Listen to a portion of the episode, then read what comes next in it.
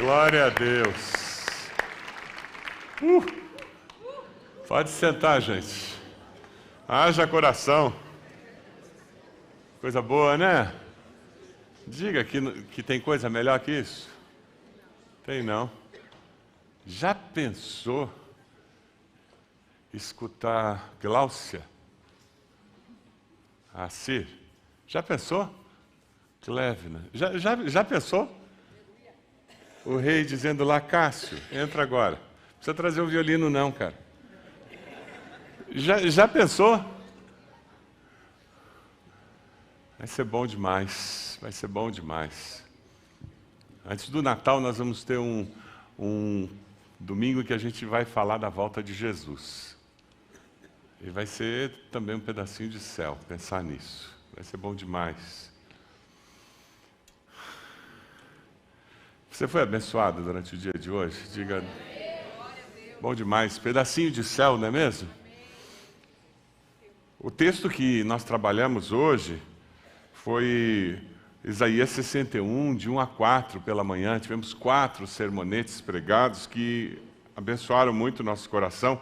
A ideia dessa convocação solene é vivendo o legado de uma igreja que depende de Deus. Vivendo o legado de uma igreja que depende de Deus. E esse texto de Isaías 61, vale a pena você ter ele anotado e durante a semana você se aprofundar um pouco mais. Quem sabe pegar uma Bíblia comentada, quem sabe entrar na internet, conhecer um pouco mais do significado da riqueza desses quatro quatro versículos de Isaías 61. O Espírito do soberano Senhor está sobre mim, porque o Senhor ungiu-me para levar boas notícias aos pobres. Jesus usou isso. O nosso Salvador.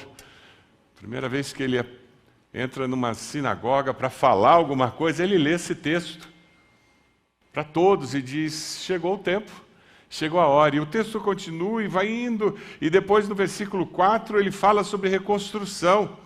Eles reconstruirão as velhas ruínas e restaurarão os antigos escombros, renovarão as cidades arruinadas que têm sido devastadas de geração em geração. Nós falamos em quatro palavras para esse dia, quando nós sonhávamos com esse domingo abençoado, iniciando as celebrações do aniversário da nossa igreja. Falamos em proclamar a verdade, em cuidar daqueles que precisam ser cuidados, no juízo de Deus que existe e acontece, da graça e a misericórdia de Deus que se renova a cada manhã. Tudo isso porque nós queremos mais de Deus. Você pode dizer essa, essa expressão? Nós queremos mais de Deus. Pergunta essa pessoa que está do teu lado aí: você quer mais de Deus na tua vida?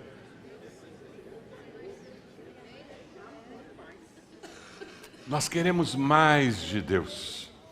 Sabe, acomodação é uma desgraça. Nós vamos estudar um texto hoje onde três discípulos se acomodaram.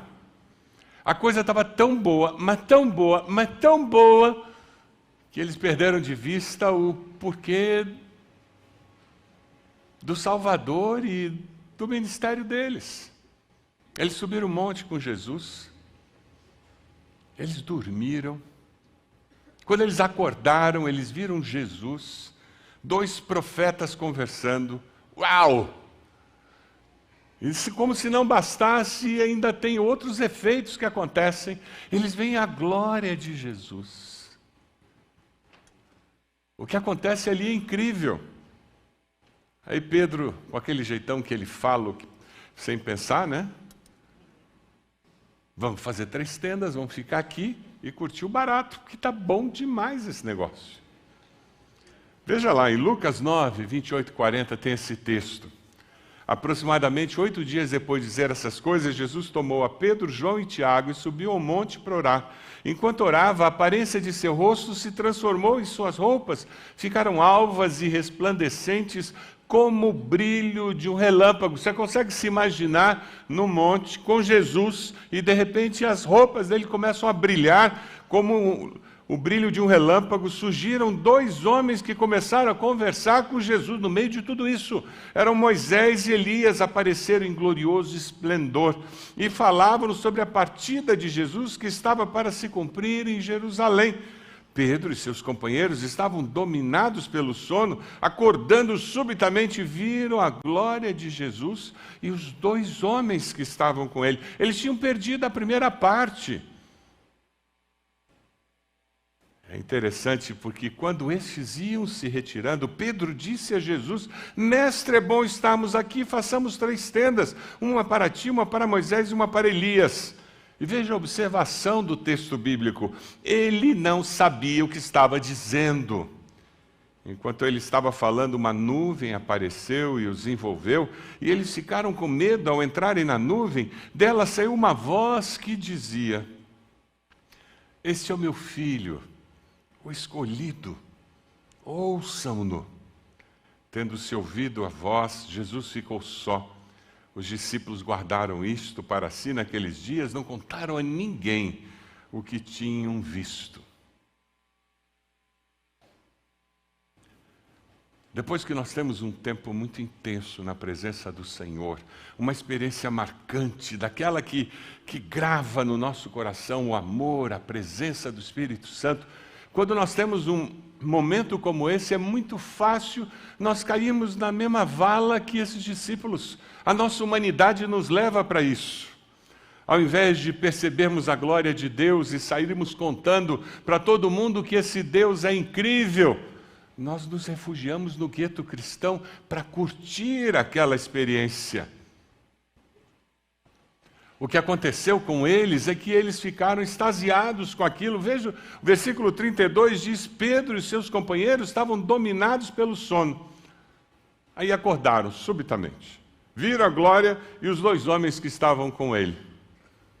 Mas eles estavam dormindo. Eles perderam parte do, da história do Monte da Transfiguração porque estavam dormindo. Quem sabe você está aqui hoje porque você frequenta o nosso culto no domingo à noite. Quem sabe você está na internet porque você se conecta conosco e nós somos muito felizes com isso. Estamos alegres em ter você aqui no nosso salão, ter você na internet. Mas se você não está conectado com a glória de Deus, você está perdendo parte da história. É como ver uma série começando na quarta temporada. Você entende, mas não entende muito bem. Algumas pessoas vivem a vida cristã assim. Eles vivem pe pegando episódios fora de ordem, porque eles não têm um processo de discipulado acontecendo nas suas vidas, promovendo transformação integral dele, dela, como pessoa. A decisão deles foi: vamos manter um hoje eterno no amanhã. Ou seja, não mexe. Fica todo mundo do jeito que está. Nós não vamos nem para casa hoje à noite, para continuar a convocação solene, porque está muito bom. Foi mais ou menos isso. É viável isso, é possível isso. Quando nós temos experiências como a que tivemos hoje, é muito importante nós entendermos que essa experiência é parte de uma história maior nas nossas vidas. Amém? Os discípulos saíram da apatia para o delírio. Satanás, quando ele não consegue impedir que você se aproxime de Deus e que você ame a Deus, quando ele vê que você está descobrindo que é bom amar a Deus e servir a Deus, sabe o que ele faz? Ele torra você. Ele transforma você num fanático, numa pessoa descompensada. Você enxerga demônio atrás de cada folha de árvore. Quando ele não congela, ele torra, porque ele é um desequilibrado. Satanás é um ser desequilibrado. Jesus é o fator de equilíbrio na nossa vida. Amém? A vida abundante, completa, é uma vida equilibrada. Não é uma vida fria nem morna, mas também não é uma vida descompensada, de delírio. Ele diz lá, mestre, é bom estarmos aqui. Vamos continuar. A gente faz três tendas. Tem pessoas que agem como um drogado, que corre atrás do fornecedor da droga e ele rouba em casa, ele rouba na rua, ele desesperado porque ele precisa daquela droga. Tem algumas pessoas em nossos dias que a droga dele se chama Jesus, se chama culto. Eles não são dependentes de Deus. Eles são dependentes dos eventos religiosos. E nunca esqueça que evento é vento. Passou. Evento é um momento. A vida discipular demanda de nós processos, que tem até eventos no meio, como foi o dia de hoje, mas que é maior do que esse evento. O seu relacionamento discipular com Jesus é maior, mais extenso, mais intenso do que esse dia que nós passamos aqui, amém? E foi uma benção estar aqui. Eles queriam parar o tempo e ficar daquele jeitinho que a coisa está. O legado de quem depende de Deus é um legado discipular. Eu sou discipulado e transformado pelo poder da glória de Deus manifestada na minha vida, e eu faço discípulos em nome desse Jesus que impactou a minha vida com a sua glória. Quando você começa a analisar esse texto, você fica intrigado com o fato de que eles não conseguem reconhecer o mover de Deus naquele processo de dar autoridade ao seu filho, naquela fase tão importante da vida dele. Não, não. A experiência que eles estavam tendo, eles agiam como se eles fossem o centro do universo. Vamos fazer uma tenda para cada um deles e a gente fica aqui curtindo barato porque Deus me deu essa experiência, Deus trouxe uma cura na minha vida, Deus me ajudou a resolver aquele problema de relacionamento, aquela questão profissional, tudo porque eu agora posso curtir isso. Lamento informar, mas você não é o centro do universo. Deus é o centro do universo. Nós temos a tendência, como seres humanos falhos que somos, de olhar a vida e as circunstâncias da vida com nossos óculos, achando que tudo existe por nossa causa. E alguns de nós perdemos até de vista que nós servimos a Deus. E não é o contrário.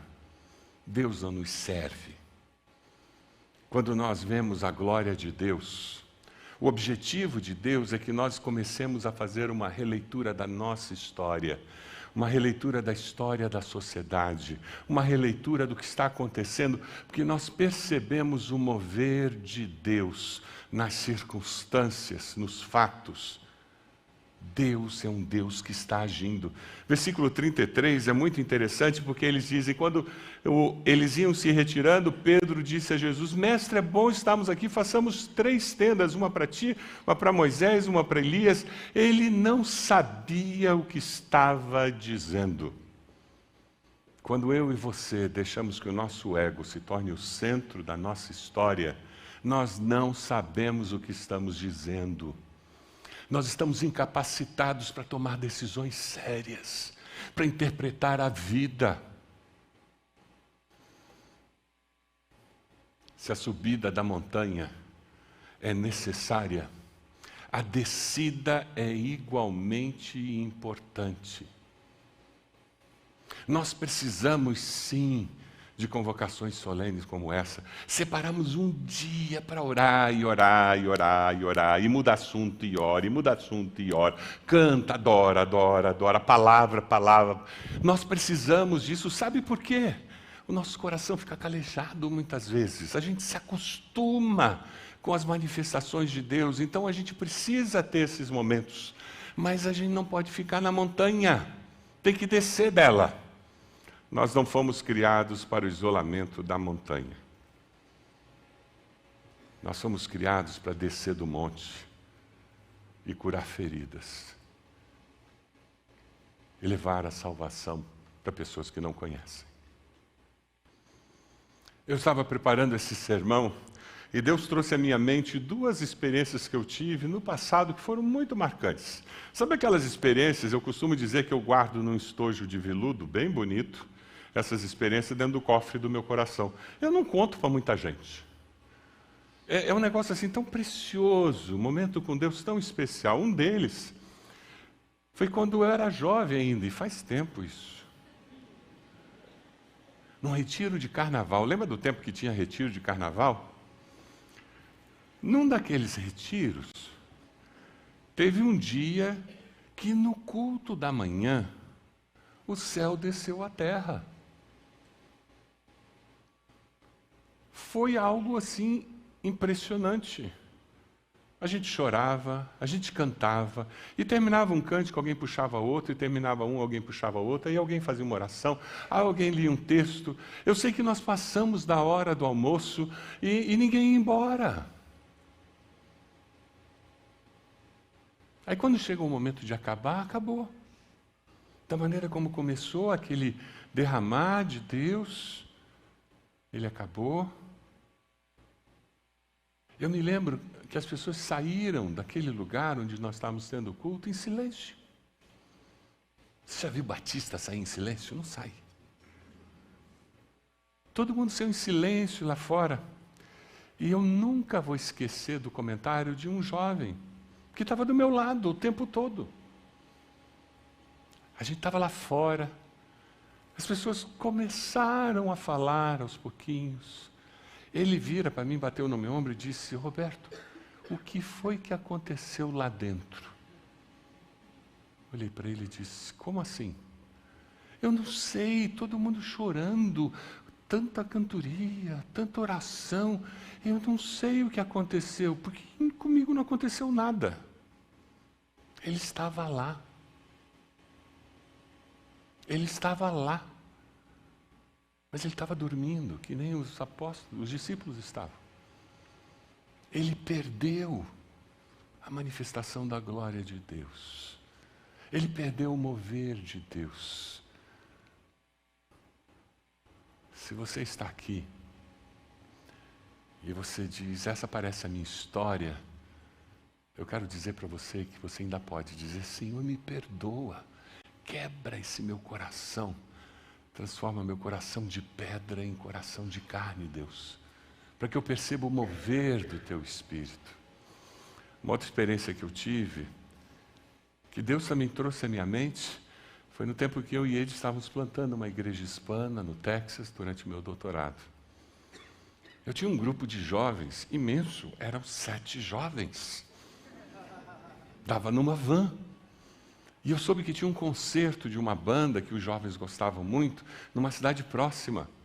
Eu montei um esquema, eu consegui licença dos pais e consegui acertar tudo e tal. E lá fomos nós de van para aquele concerto. A banda tocou. Foi um culto assim muito gostoso. Teve palavra, teve música, teve adoração. E de repente, o líder daquela banda disse: Deus está me dizendo para a gente se ajoelhar, e a gente se ajoelhou.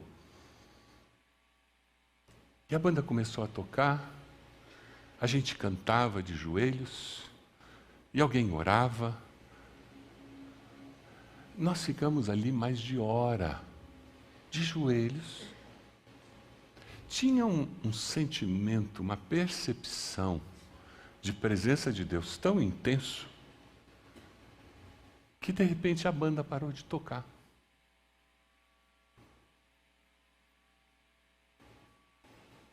Você consegue imaginar mais de dois mil jovens fazendo esse silêncio? Ninguém se mexia. A presença de Deus gera temor dentro de nós. E um sentimento de que Deus, eu não quero perder isso.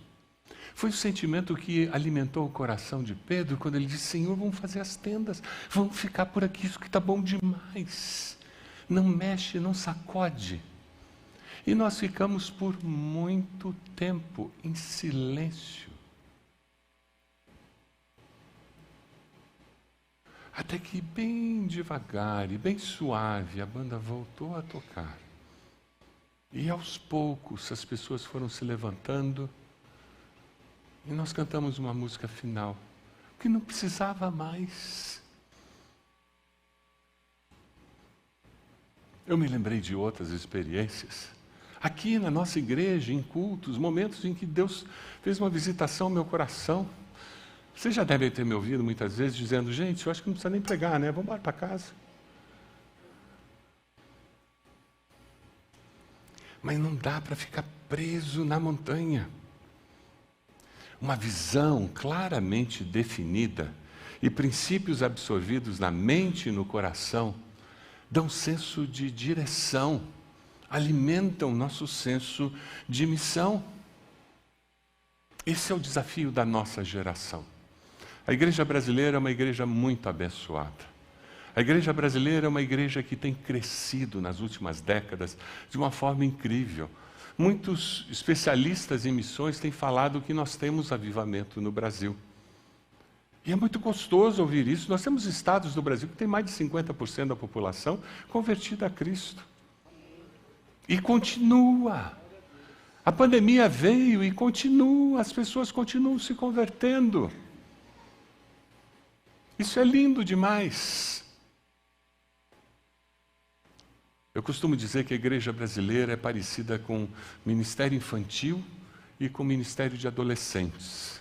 Uma energia absurda, mas uma maturidade dessa profundidade, porque é característica da idade. Você quer agito, chame um adolescente. Você quer decisões sérias, ponderadas, não peça isso deles. Ele ainda não teve chance de viver o suficiente para poder tomar essas decisões. E é o desafio que nós temos na igreja brasileira. Nós não somos uma igreja que busca maturidade. Nós somos uma igreja imatura que consome a fé. E esses são dois contrastes que você encontra nesse texto. A postura deles era de quem estava reconhecendo a presença de Deus e a glória de Deus, mas eles ainda não tinham amadurecido o suficiente para entender que eu não existo para ser o centro do mundo e consumir as experiências religiosas. Eu existo para ter experiências com Deus e levá-las para as outras pessoas. Descer do monte para fazer diferença lá embaixo. Cristianismo de consumo é um cristianismo de conforto, sem propósito. Muitos hoje, quando escolhem uma igreja, escolhem a igreja pelo serviço que a igreja presta. A maioria das pessoas hoje, infelizmente, não escolhe uma igreja pelas oportunidades de serviço que eles terão naquela igreja. Isso reflete a imaturidade da igreja brasileira. Criança não tem maturidade para tomar decisões pensando em como ela vai abençoar aquelas outras pessoas. Uma criança pode até num gesto fazer isso, mas ela não tem o arrazoado da motivação principal para servir alguém. Eu e você somos desafiados a buscar maturidade cristã. Essa experiência que tivemos hoje deve ser usada para nos levar a um grau maior, a um degrau superior de dependência de Deus, de busca de Deus, de caminhar com Deus e de compartilhar o amor de Deus. Sabe, o texto continua e fala que coisas incríveis apareceram lá em cima, e foi isso que mexeu com eles. Eles viram, ouviram a voz de Deus. Você já se imaginou ouvindo a voz de Deus como eles ouviram? Eles viram uma nuvem, foram envolvidos por ela. O povo aqui da adoração vive tentando botar uma fumacinha por lá. Na realidade, eles estão querendo destacar a iluminação, gente. Mas eles foram envolvidos por uma nuvem. Você consegue imaginar na mente de um judeu que ouviu a vida inteira sobre aquela caminhada no deserto? Como é que Deus guiava o povo? Com fogo à noite e uma nuvem durante o dia. E aquela nuvem aparece com Jesus com vestes resplandecentes. Aparecem dois homens e eles conseguem identificar não tinha foto de Moisés e Elias? Como é que eles perceberam que era? Discernimento dado por Deus. E é interessante porque as roupas eram resplandecentes, o sonho do ministro Rodrigo. Consegui fazer um musical aqui com alguém aparecendo com roupa desse jeito. É muito efeito especial. Mas se eu me alimento só de algodão doce, eu terei as vitaminas que eu preciso para crescer? Não. Consumidor da fé só engorda, não cresce. Só engorda, não cresce. Eu vou no musical hoje aqui, amanhã eu vou num culto em tal igreja, no outro dia eu vou no outro culto, aí eu acesso a internet, eu vejo 50 igrejas numa semana e eu estou correndo atrás de pessoas e palavras que, que me façam viver a vida cristã dessa maneira.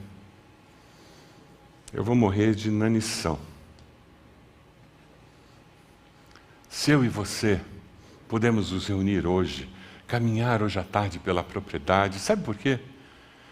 Porque há 63 anos atrás, pessoas se reuniram e decidiram que iriam fazer mais do que ter experiências com Deus. Eles decidiram que eles iam ter sim experiências com Deus, mas servindo a Deus. Ou você acha que a vida do apóstolo Paulo foi da, da luz que ele viu no dia da conversão e o tempo todo foi assim com coisas sobrenaturais acontecendo. Quantos dias normais como que você vai viver amanhã, o apóstolo Paulo viveu? Entre uma experiência e outra.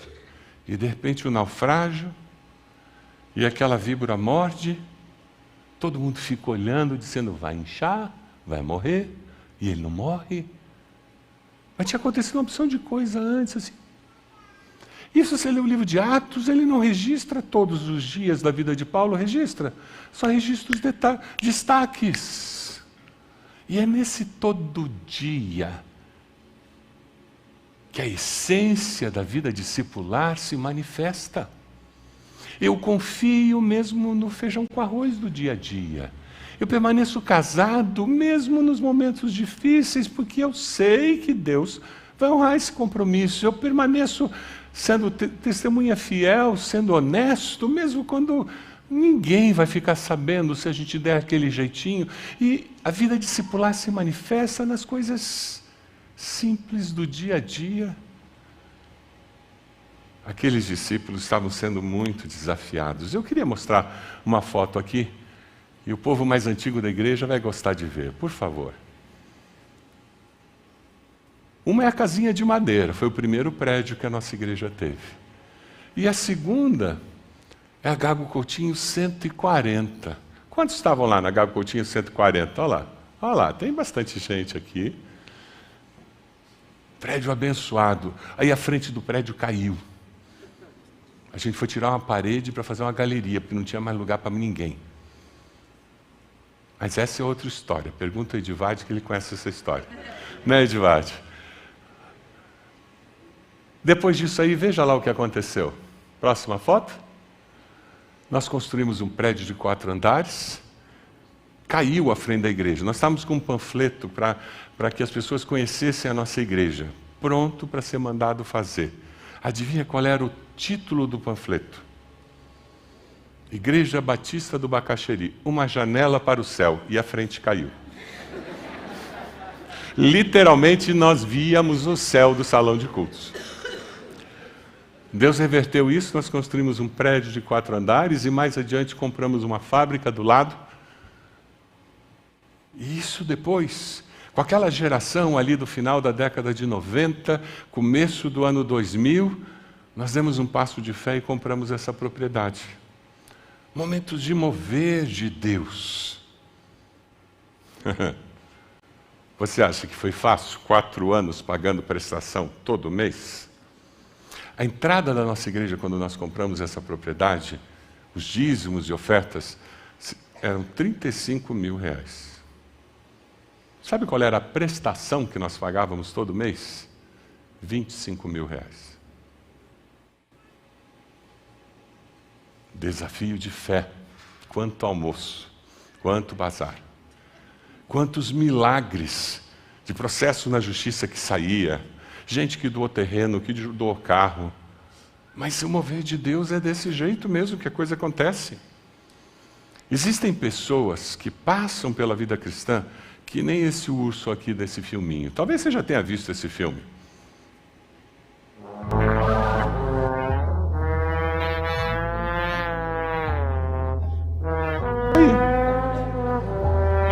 Ah, vai ter convocação solene. Ah, não.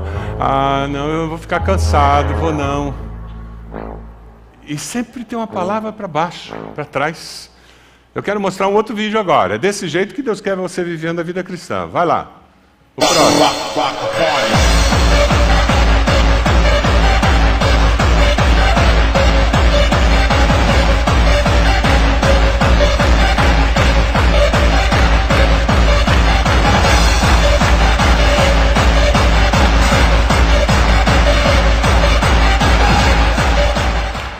Ele não para. Ele não para. Eu tenho certeza que Deus está falando ao seu coração. Sabe o que aconteceu quando eles desceram daquele monte? Jesus não aceitou a proposta das três tendas. Eu imagino Jesus olhando para Pedro, dizendo: Pedro, toma jeito, para com isso, cara. E os outros dois devem ter concordado, ficaram caladinhos. Falaram nada. Eu posso imaginar uma pessoa com a personalidade de Pedro descendo aquela montanha contrariado. Pô, ia ser tão legal. Pô. O mestre também não dá chance para a gente, ele não pode opinar em nada. E eles chegam lá embaixo e eles levam um susto. Sabe quando chega lá em Marcos 9, 14 a 29, quando chegaram onde estavam os outros discípulos, os três tinham subido, os outros ficaram embaixo. Viram uma grande multidão ao redor deles e os mestres da lei discutindo com eles. Um homem no meio da multidão respondeu: Mestre, eu te trouxe meu filho que está com o espírito que o impede de falar. Onde quer que o apanhe, joga no chão. Ele espuma pela boca, arranja os dentes, fica rígido. Pedi aos seus discípulos que expulsassem o espírito, mas eles não conseguiram. Respondeu Jesus: Ó geração incrédula, até quando estarei com vocês? Até quando terei que suportá-los? Tragam-me o menino. Jesus tomou-o pela mão e o levantou. O menino ficou em pé. Depois de Jesus ter entrado em casa, seus discípulos lhe perguntaram em particular: Por que não conseguimos expulsá-lo? Sim, os discípulos tinham tentado. Mas eles não tinham dado conta. A gente precisa da experiência da montanha, mas só faz sentido essa experiência da montanha quando a gente desce e a gente transforma a vida das pessoas. Jesus responde: essa espécie só sai pela oração e pelo jejum. Por isso que nós demos a ênfase de aqueles que pudessem jejuar, jejuassem durante o dia de hoje. Jejum é uma das disciplinas cristãs esquecidas particularmente no meio das igrejas históricas.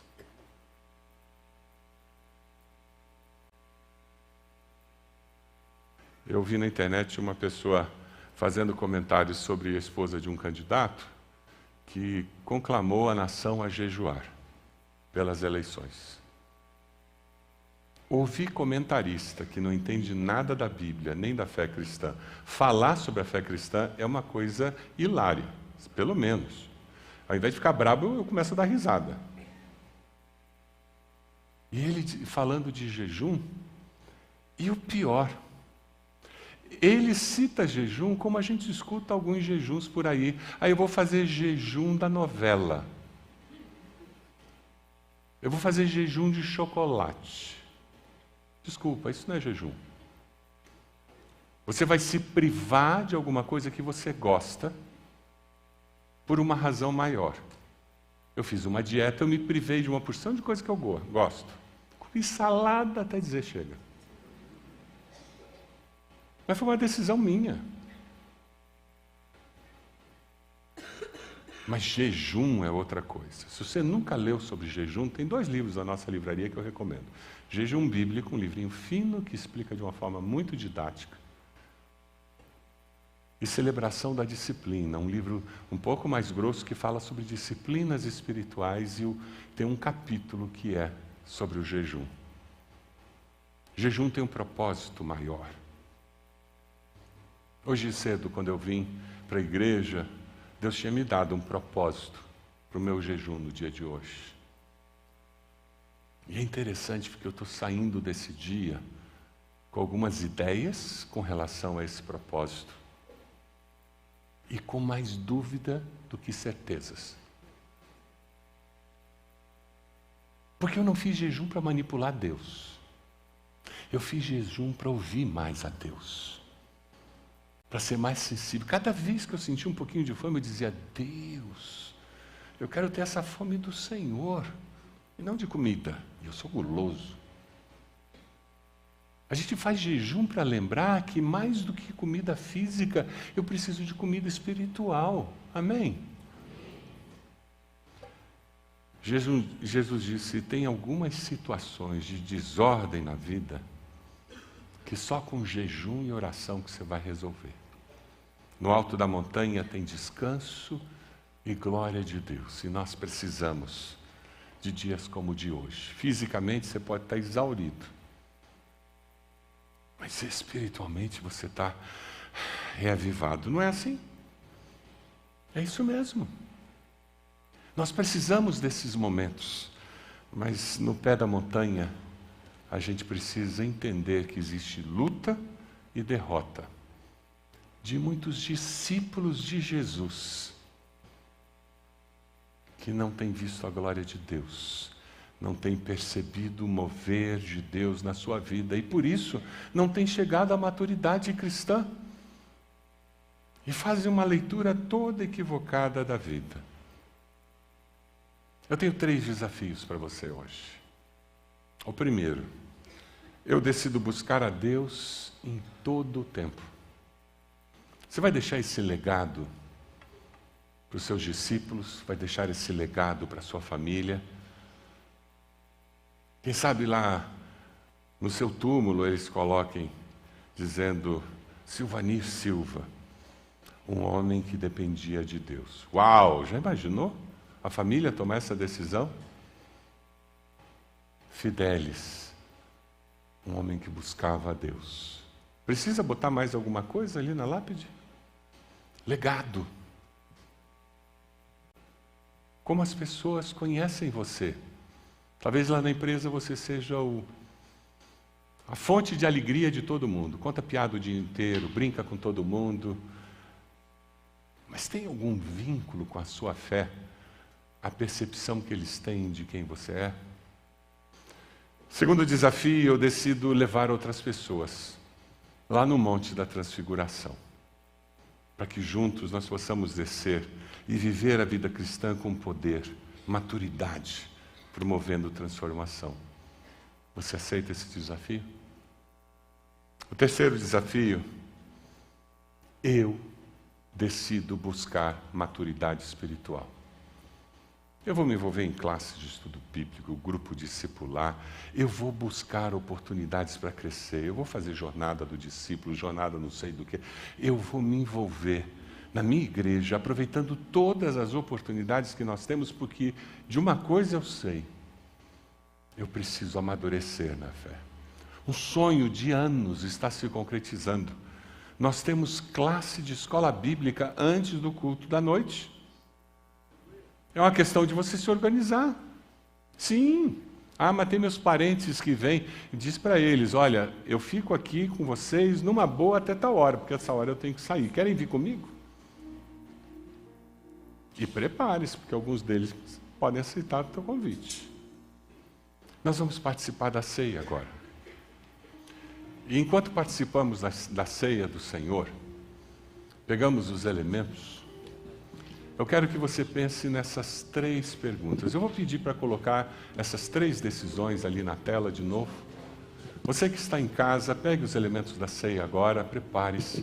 Se você não pegou ali na, na recepção, e aqui nós temos ah, os cálices para você participar. Tempo especial com Deus. Tempo especial com Deus. Feche seus olhos. Tem algum pecado para ser confessado? uma decisão a ser tomada, uma posição a ser assumida. Ah, pastor, eu nunca tomei uma decisão ao lado de Jesus, agora é a hora. Diga, Senhor, eu te peço perdão pelos meus pecados, diga isso para Ele. Eu me arrependo dos meus pecados, eu confesso Jesus como meu Senhor e Salvador. Você fez essa oração? Onde você está? Levante a mão bem alto. Eu gostaria de orar por você. Graças a Deus. Pode abaixar. Mais alguém? Levante a mão, aquela senhora. Graças a Deus. Pode abaixar. Mais alguém? Onde você está? Levante sua mão bem alto, dizendo: Pastor, eu quero Jesus. Graças a Deus. Pode abaixar. Mais alguém? Mais alguém? Tempo de confissão. Lá atrás, já vi. Graças a Deus. Pode abaixar. Mais alguém?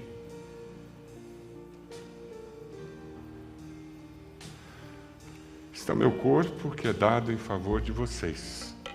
Façam isto em memória de mim. Pegue o pão. É um pedaço de pão sem glúten. Nós queremos, como igreja, passar uma mensagem muito clara: que nós incluímos as pessoas nas nossas vidas. Para que irmãos que não que têm intolerância a glúten possam participar livremente da nossa ceia há anos. O pão é sem glúten. Somos corpo. Somos corpo de Cristo. Você pode abaixar sua cabeça. Deus, obrigado. Porque nós somos sarados, Senhor, curados. Porque o Senhor foi moído pelas nossas imperfeições, as nossas transgressões ali na cruz do Calvário. Nós somos fruto da tua misericórdia, Senhor. Reconhecemos isso. E como esses irmãos que levantaram a mão dizendo: Eu quero Jesus, eu confesso Jesus hoje, nós nos unimos a eles dizendo: Nós precisamos a cada dia renovar a nossa experiência com o Senhor para vivermos na sociedade onde tantos sofrem sem esperança sem salvação e trazemos a transformação que Jesus traz. Comemos esse pão pela fé, agradecendo pelo corpo precioso moído na cruz do Calvário. Comamos todos juntos.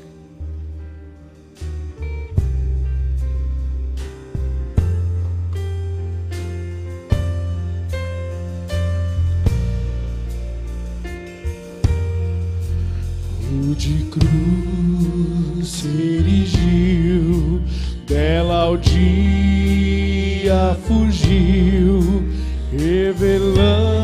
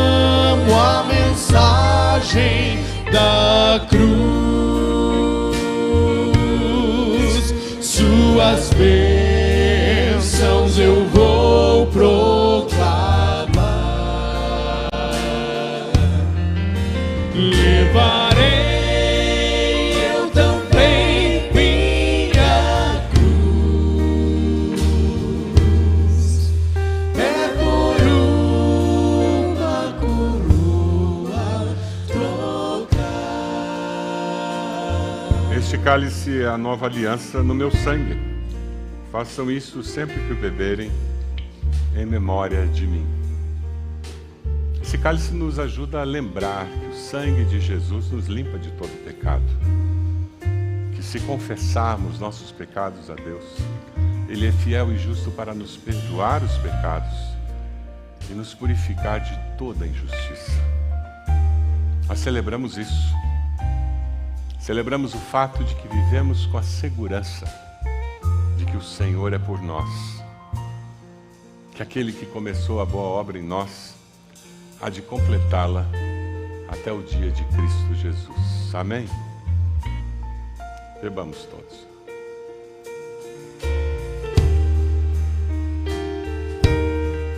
Quando fazemos isso, nós anunciamos a morte do Senhor até que Ele venha. Nós vivemos cada dia anunciando a vida e salvação que a morte do Senhor gerou em nós. E nós faremos isso até que Ele venha. Amém? Você pode ficar de pé? Vamos cantar ao Senhor. Glória.